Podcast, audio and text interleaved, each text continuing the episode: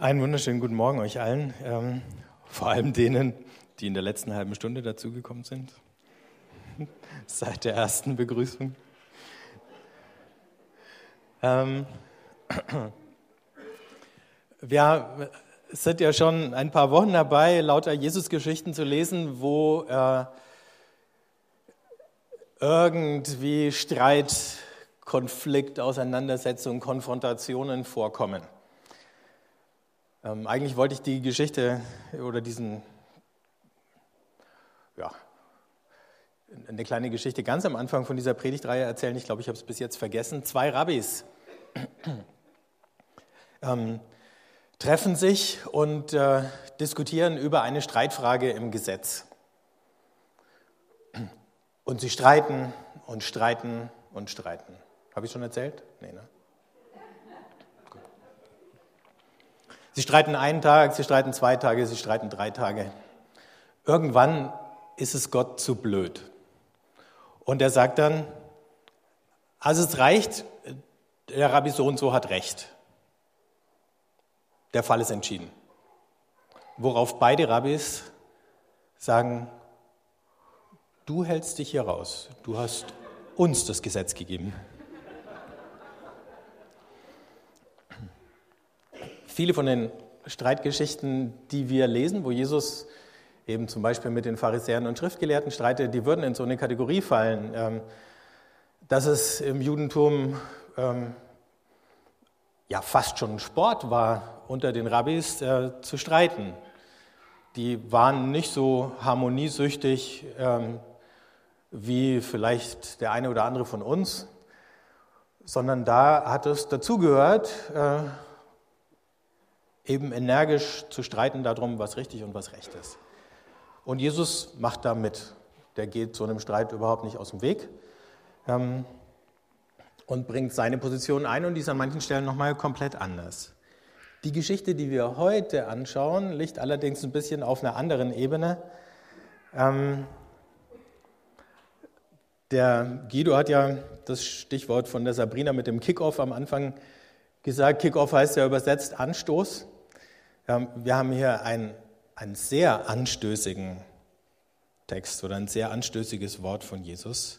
Das steht im Lukas-Evangelium im Kapitel 12 ab Vers 49. Da heißt ich bin gekommen, um Feuer auf die Erde zu werfen. Wie froh wäre ich, es würde schon brennen. Ich muss mit einer Taufe getauft werden und ich bin sehr bedrückt, solange sie noch nicht vollzogen ist. Meint ihr, ich sei gekommen, um Frieden auf die Erde zu bringen? Nein, sage ich euch, nicht Frieden, sondern Spaltung. Denn von nun an wird es so sein. Wenn fünf Menschen im gleichen Haus leben, wird Zwietracht herrschen. Drei werden gegen zwei stehen und zwei gegen drei. Der Vater gegen den Sohn und der Sohn gegen den Vater, die Mutter gegen die Tochter und die Tochter gegen die Mutter, die Schwiegermutter gegen ihre Schwiegertochter und die Schwiegertochter gegen die Schwiegermutter. Das mit der Schwiegermutter ist uns ja nicht neu, aber der Rest ist schon irgendwie irritierend.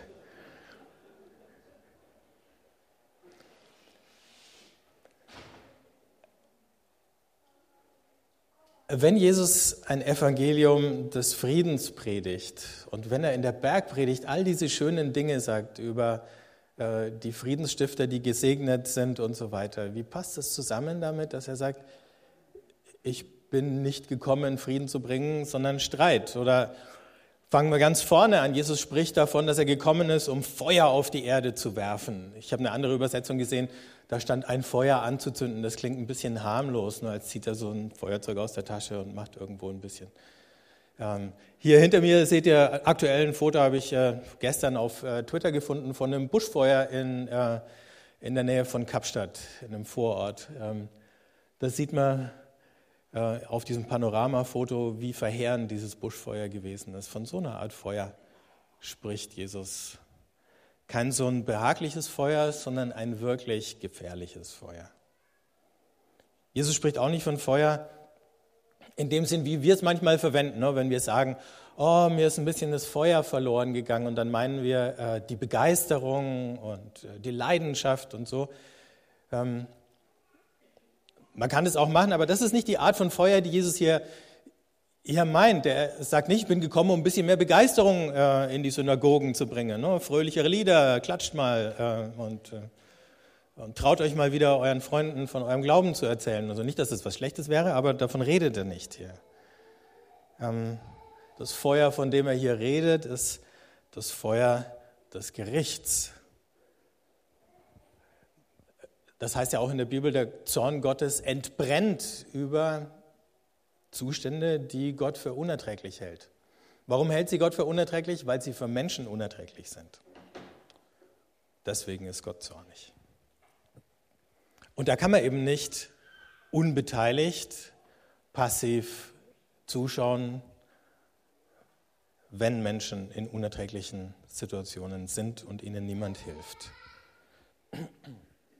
Und das Feuer hat noch einen anderen Aspekt, ähm, denn Feuer braucht man, und auch das kommt ab und zu in der Bibel vor, um Metall zu schmelzen. Und wenn du Edelmetall einschmelzt, Gold zum Beispiel, und es war kein ganz reines Gold, dann setzt sich irgendwann auf dem geschmolzenen Gold oben die Schlacke ab.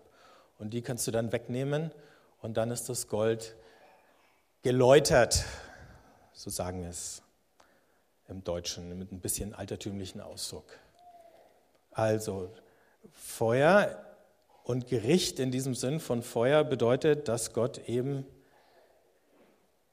dabei ist, in dieser Welt für Recht und Ordnung zu sorgen, aber dass dieses Recht und diese Ordnung in einem Konflikt steht mit der bestehenden, der herrschenden Ordnung und dem, wie im Moment Recht gesprochen oder behandelt wird. Also redet Jesus eigentlich nicht, viel, nicht weniger als von einer Veränderung der Verhältnisse oder nochmal anders von einem Umsturz oder einer Revolution. Von dem Feuer spricht er. Und in dem Kontext von dem Feuer, ähm, von diesen Veränderungen, die notwendig sind, die Gott am Herzen liegen, da spricht er jetzt von der Taufe. Und auch da kann er nicht die Taufe gemeint sein, die schon hinter ihm liegt, weil er von einer Taufe spricht, die noch aussteht. Und wenn er an diese Taufe denkt, dann hat er ein mulmiges Gefühl. Also der Hinweis auf die Taufe, und das taucht wiederholt in den Evangelien auf, wir werden es auch nochmal hören in 14 Tagen, ähm, ist der Hinweis darauf, dass Jesus leiden und sterben muss. Und das ist gleichzeitig für uns wichtig, weil wir dann verstehen, dieses Gericht das Jesus sozusagen in Gang setzt durch sein Wirken, ist kein Gericht, wo er gekommen ist, um zu strafen und auszuteilen, wenn er von der Taufe und von seinem Leiden spricht. Also wir stellen uns ja Gericht dann so vor, da, wird, äh, da werden dann eben Strafen verhängt und äh, die Schuldigen werden dann ähm, in irgendeiner Form belangt. Ne? In unserem Rechtssystem Gott sei Dank etwas weniger gewalttätig, in anderen äh, Kulturen fällt es schon mal sehr viel rabiater und handfester und physischer aus. Also dieses Gericht ist keine Rache in dem Sinn, dass äh, die Bösen jetzt sozusagen mal richtig zu spüren bekommen. Zumindest nicht Jesus ist nicht Jesus der, der ähm, austeilt, sondern der, der einsteckt. Also irgendwie kommt er mindestens mit unter die Räder in diesen Ereignissen und das sieht er schon kommen. Oder nochmal anders gesagt, wenn Gott dabei ist, Israel und mit Israel die Welt zurechtzubringen, und das bedeutet das Richten, dann ahnt Jesus, dass ihn der Weg dahin das Leben kosten wird.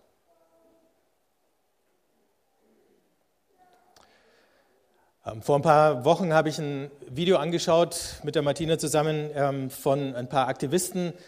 Ähm, ich weiß nicht, wer von euch schon mal was vom Zentrum für politische Schönheit gelesen oder gesehen hat. Ihr könnt es mal nachgoogeln, wenn ihr nach Hause kommt und findet spannende Dinge. Und die haben sich dann vorgestellt auf so einer äh, Hacker-Konferenz, weil sie viele ihre Kampagnen im Internet machen. Und der eine hat sich vorgestellt als Eskalationsbeauftragter. Und sie haben dann gesagt, wir sind weder Künstler noch sind wir Aktivisten, wir sorgen für Stress. Wenn man diesen Text liest, wie Jesus über sich selber spricht, dann kann man sagen, Jesus ist hier der Eskalationsbeauftragte. Gottes Eskalationsbeauftragter.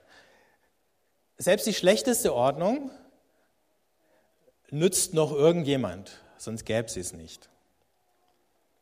Selbst die beste Veränderung, die wir uns denken und wünschen können, wird nicht ohne Widerstand hingenommen werden. Vor allen Dingen von denen, die natürlich von der schlechten Ordnung irgendwie profitieren.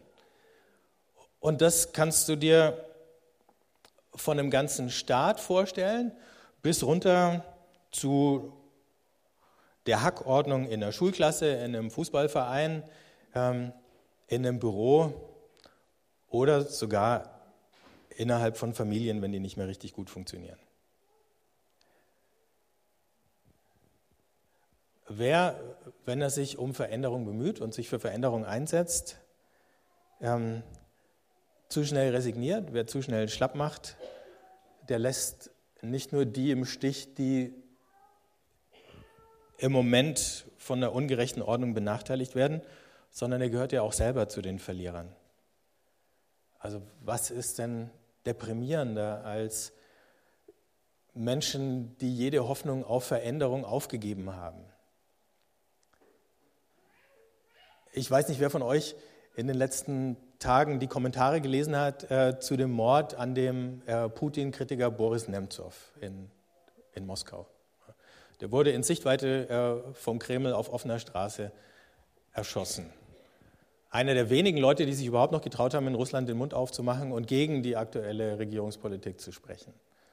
Und das Deprimierende in den ganzen Kommentaren war äh, nicht, was sie über die Person von dem Boris Nemtsov geschrieben haben, sondern darüber, ähm, wie ein Land mit Hunderten von Millionen Menschen äh, inzwischen so kapituliert hat, dass niemand mehr irgendwelche Anstrengungen zu unternehmen wagt, um sich dieser Ordnung zu widersetzen.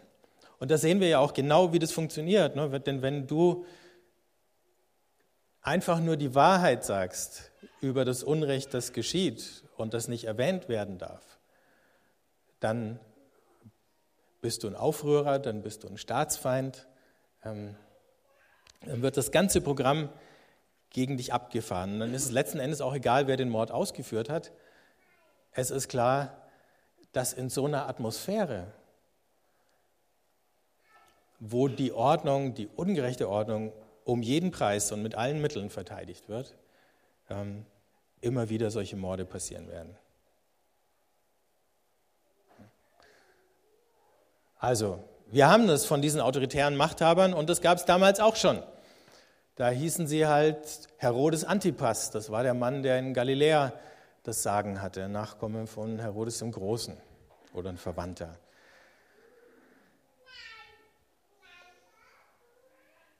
Und diese Machthaber sagen jedem, der an ihrer Macht irgendwie äh, kratzt, du störst den Frieden, du spaltest die Gemeinschaft. Genau das, was Jesus vorhersagt. Diese Machthaber sagen jedem, ihr stört die Ordnung.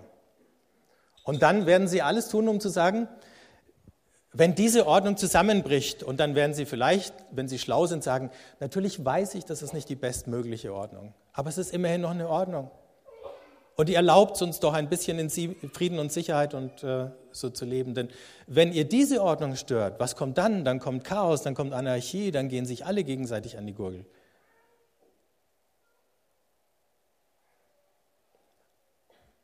Und die werden auch alles dafür tun, dass es so kommt, wenn ihre Macht bedroht wird, um möglichst viel Angst aufzubauen. Und dann sagen die, ihr verursacht Streit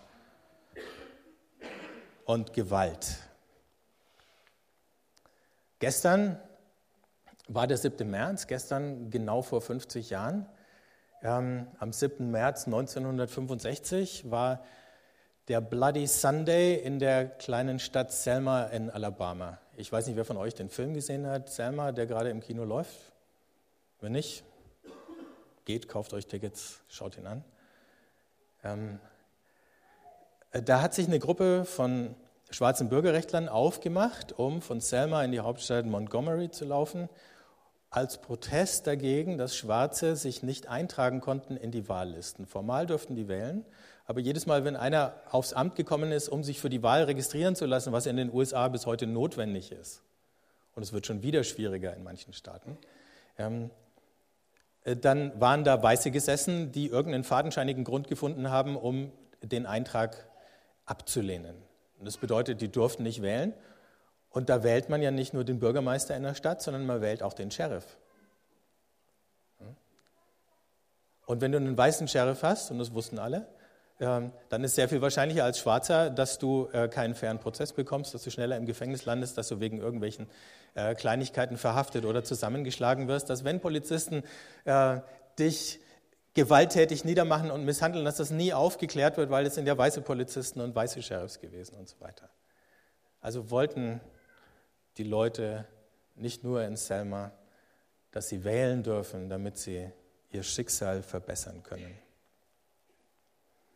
Und rings um diesen Marsch gab es dann Gespräche und Verhandlungen, und die sieht man ganz schön in dem Film dargestellt, wo dann eben der Gouverneur von Alabama und dann sogar der Präsident Johnson selber zu Martin Luther King und den anderen Bürgerrechtlern sagen, wenn ihr das macht, diesen Marsch, dann stört ihr den Frieden.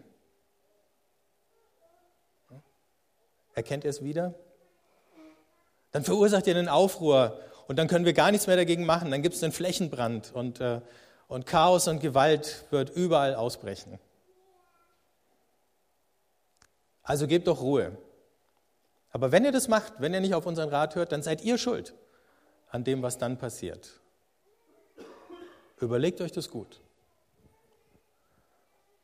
Und wenn Jesus hier vom Streit in den Häusern spricht, also bis in die Familien hinein, Uneinigkeit über das, was richtig ist und was zu tun ist, dann sieht, sieht man auch das in diesem Film wunderbar. Nämlich die Diskussionen unter den Opfern. Sollen wir jetzt wirklich was dagegen unternehmen? Denn alle wissen, wenn wir jetzt anfangen, dagegen aufzumucken, wird erstmal alles noch schlimmer. Sollen wir die Vorteile, das, was wir schon erreicht haben in unserer Befreiungsbewegung, aufs Spiel setzen, wenn wir auf Konfrontationskurs mit dem Staat gehen? Oder ducken wir uns lieber weg? Ist denn der Erfolg überhaupt gewiss? Oder leiden wir jetzt sinnlos und bringen vielleicht auch noch über andere sinnloses Leid und am Ende ist gar nichts gewonnen? Sind wir einig genug? Sind wir entschlossen genug, um uns auf so einen Kampf einzulassen? Können wir es uns leisten, uns die Sympathie der Mächtigen zu verscherzen?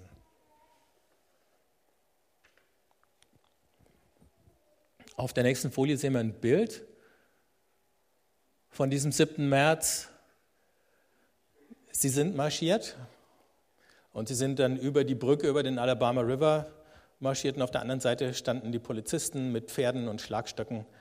Ähm, und als der Protestzug nicht umgekehrt ist, sind diese Polizisten ähm, auf sie losgegangen und haben sie mit Tränengas äh, auseinandergetrieben, sind mehr oder weniger wild in die Menge rein mit den Pferden und haben die äh, friedlichen und völlig unbewaffneten Demonstranten zusammengeschlagen. Der Anführer von diesem Zug. John Lewis hat gestern auf Twitter geschrieben, ich dachte, jetzt sehe ich den Tod. Ich dachte, ich würde jetzt sterben. In dem Moment, als das losging. Man hat ihn dann interviewt und gefragt, ob sie damit gerechnet haben, dass die Demonstration so blutig niedergeschlagen werden würde. Und er hat gesagt, wir haben damit gerechnet, verhaftet zu werden. Wir haben damit gerechnet, ins Gefängnis zu kommen. Dass es so übel werden würde, damit hatten wir nicht gerechnet.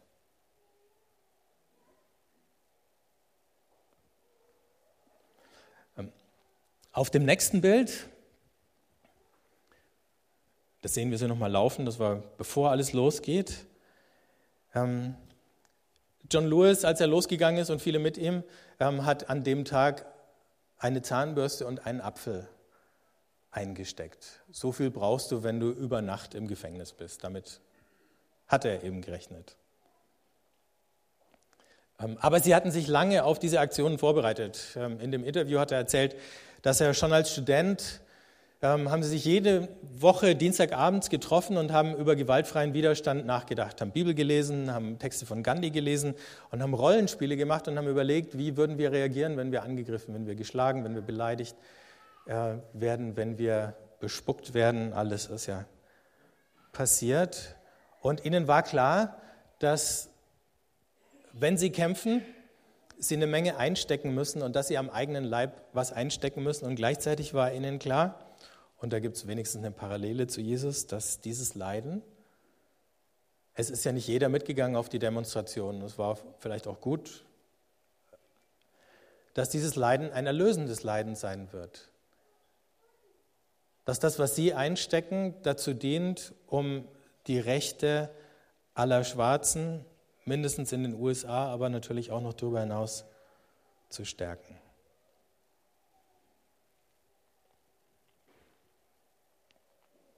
Ein erlösendes Leiden. Das ist die Taufe, mit der Jesus getauft wird. Und das kann man ganz ähnlich sehen.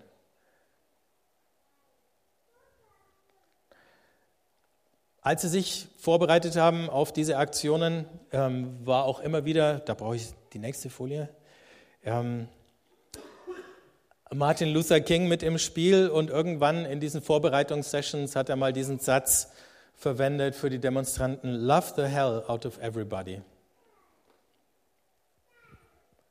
Das kann man im Deutschen gar nicht so richtig übersetzen. Ähm, eine Möglichkeit ist es eben, die Hölle aus den anderen, also denen, die sie da benachteiligen, bedrängen, die verhindern wollen, dass sie ihre Rechte bekommen, ähm, herauszulieben. Und deswegen waren sie die ganze Zeit über gewaltfrei. Und dieses Wort von Jesus ist kein Aufruf an Christen, Gewalt zu verüben, aber es ist ein Aufruf, bereit zu werden, Gewalt zu erleiden. Ihr seht ähm, den John Lewis, wie er heute ausschaut. Der ist jetzt Abgeordneter im Repräsentantenhaus, 50 Jahre später immer noch aktiv. Und er steht vor dieser Brücke. Diese Brücke heißt die Edmund Pettus Bridge. Edmund Pettus, die Brücke heißt heute noch so und jetzt ist es so ein Wahrzeichen äh, der Bürgerrechtsbewegung. Edmund Pettus ähm, war ein Gründer des Ku Klux Klan. Nach dem heißt die Brücke. Und die heißt bis heute so. Jetzt ändert man es natürlich auch nicht mehr. Aber das war kein Zufall, dass sie über diese Brücke gegangen sind. Und wenn jetzt alle, äh, wir, könnten jetzt natürlich sagen, ah, was äh, kümmert uns das, das ist 50 Jahre her, da waren die meisten von uns noch gar nicht auf der Welt. Ähm, den Ku Klux Klan gibt es immer noch.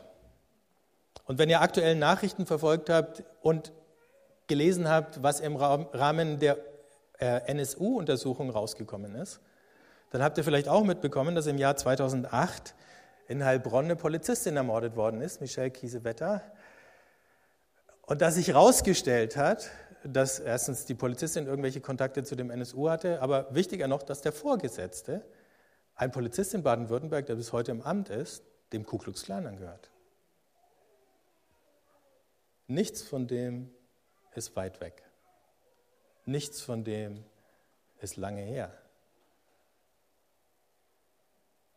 Ein Teil der Morde des NSU hat in Nürnberg stattgefunden. Manche von euch wohnen da, die anderen kommen alle paar Wochen oder noch öfter dahin?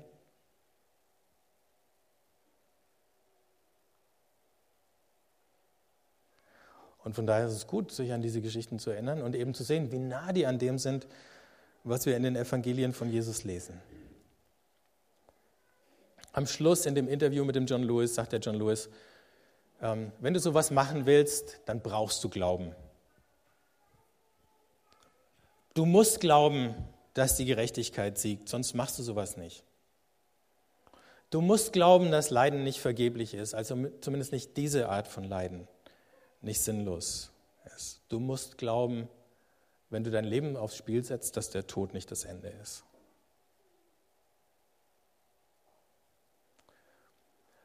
Und ähm, obwohl der Film Selma keinen Oscar gewonnen hat, ähm, ist der Titelsong Glory bei den Oscarverleihungen. Das ist der einzige Grund, warum man Oscarverleihungen in der Predigt erwähnen kann. ähm, aufgeführt worden. Ich weiß nicht, wer es gesehen hat. Wenn nicht, dann findet ihr das Video noch im Internet. Und der Refrain drückt es ganz schön aus. Da heißt dann, One day, when, glory, when the glory comes, it will be ours, it will be ours. One day, when the war is won, we will be sure, we will be sure. Eines Tages, wenn die Herrlichkeit kommt, dann gehört sie uns. Eines Tages, wenn der Krieg gewonnen ist, dann werden wir sicher sein. Als wir vorhin ähm, dieses Lied miteinander gesungen haben, In the Secret, da war diese eine Zeile drin, I am reaching for the highest goal. Ich strecke mich aus nach dem höchsten Ziel. Und das ist natürlich ein Zitat vom Apostel Paulus aus Philippa 3, wo er sagt, Christus zu erkennen ist mein höchstes Ziel. Aber ich glaube, ihn zu erkennen geht gar nicht anders, als dass wir auch anfangen, uns mit den Menschen zu identifizieren, mit denen er sich identifiziert. Und es sind die Leidenden, die Benachteiligten, die Armen, die Unterdrückten, die Ausgegrenzten, in einer ganz anderen Form als die, denen es gut geht. Natürlich identifiziert er sich auch mit uns und natürlich mit unseren Alltagsproblemen, die uns manchmal auch schwer zusetzen können, auch. aber noch mehr mit denen. Wenn wir uns nach dem höchsten Ziel ausstrecken, dann müssen wir auch nachdenken, so einen Weg zu gehen, so einen Streit auf uns zu nehmen, so einen Widerspruch zu erdulden und vielleicht auch das eine oder andere einzustecken. Auch so eine Art von Taufe. Und dann ist es vielleicht kein Protest gegen Rassismus, das kann es auch sein, sondern das Eintreten für irgendjemand anders, der gemobbt wird, der fertig gemacht wird. Ähm,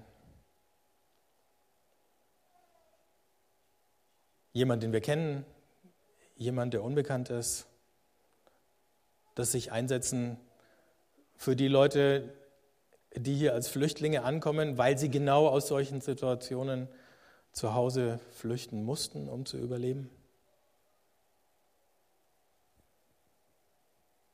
Vielleicht steht euch so eine Situation in eurem Umfeld im Augenblick auch unmittelbar vor Augen.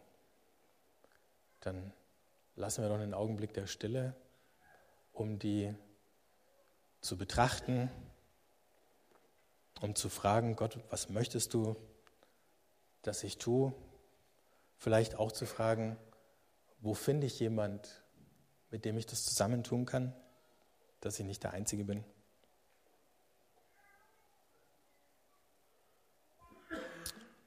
Nehmen einen Augenblick dafür und dann schließe ich das mit einem Gebet ab.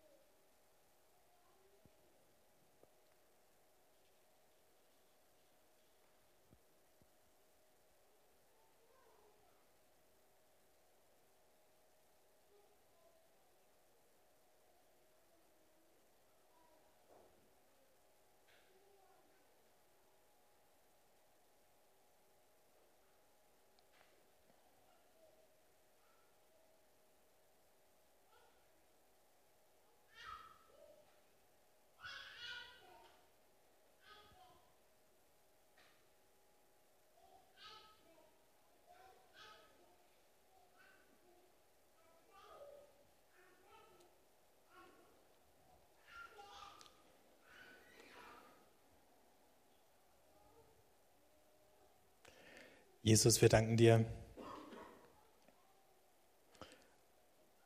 für all das, was du um unseren Willen auf dich genommen hast.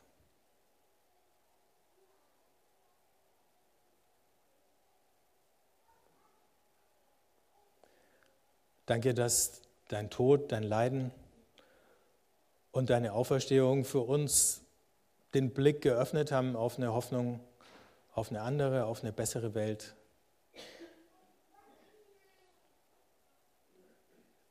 Dass wir jetzt schon einen Vorgeschmack davon haben und immer wieder finden. Und wo du uns brauchen kannst, um Feuer anzuzünden. Feuer, die Verborgenes oder vertuschtes Unrecht sichtbar machen.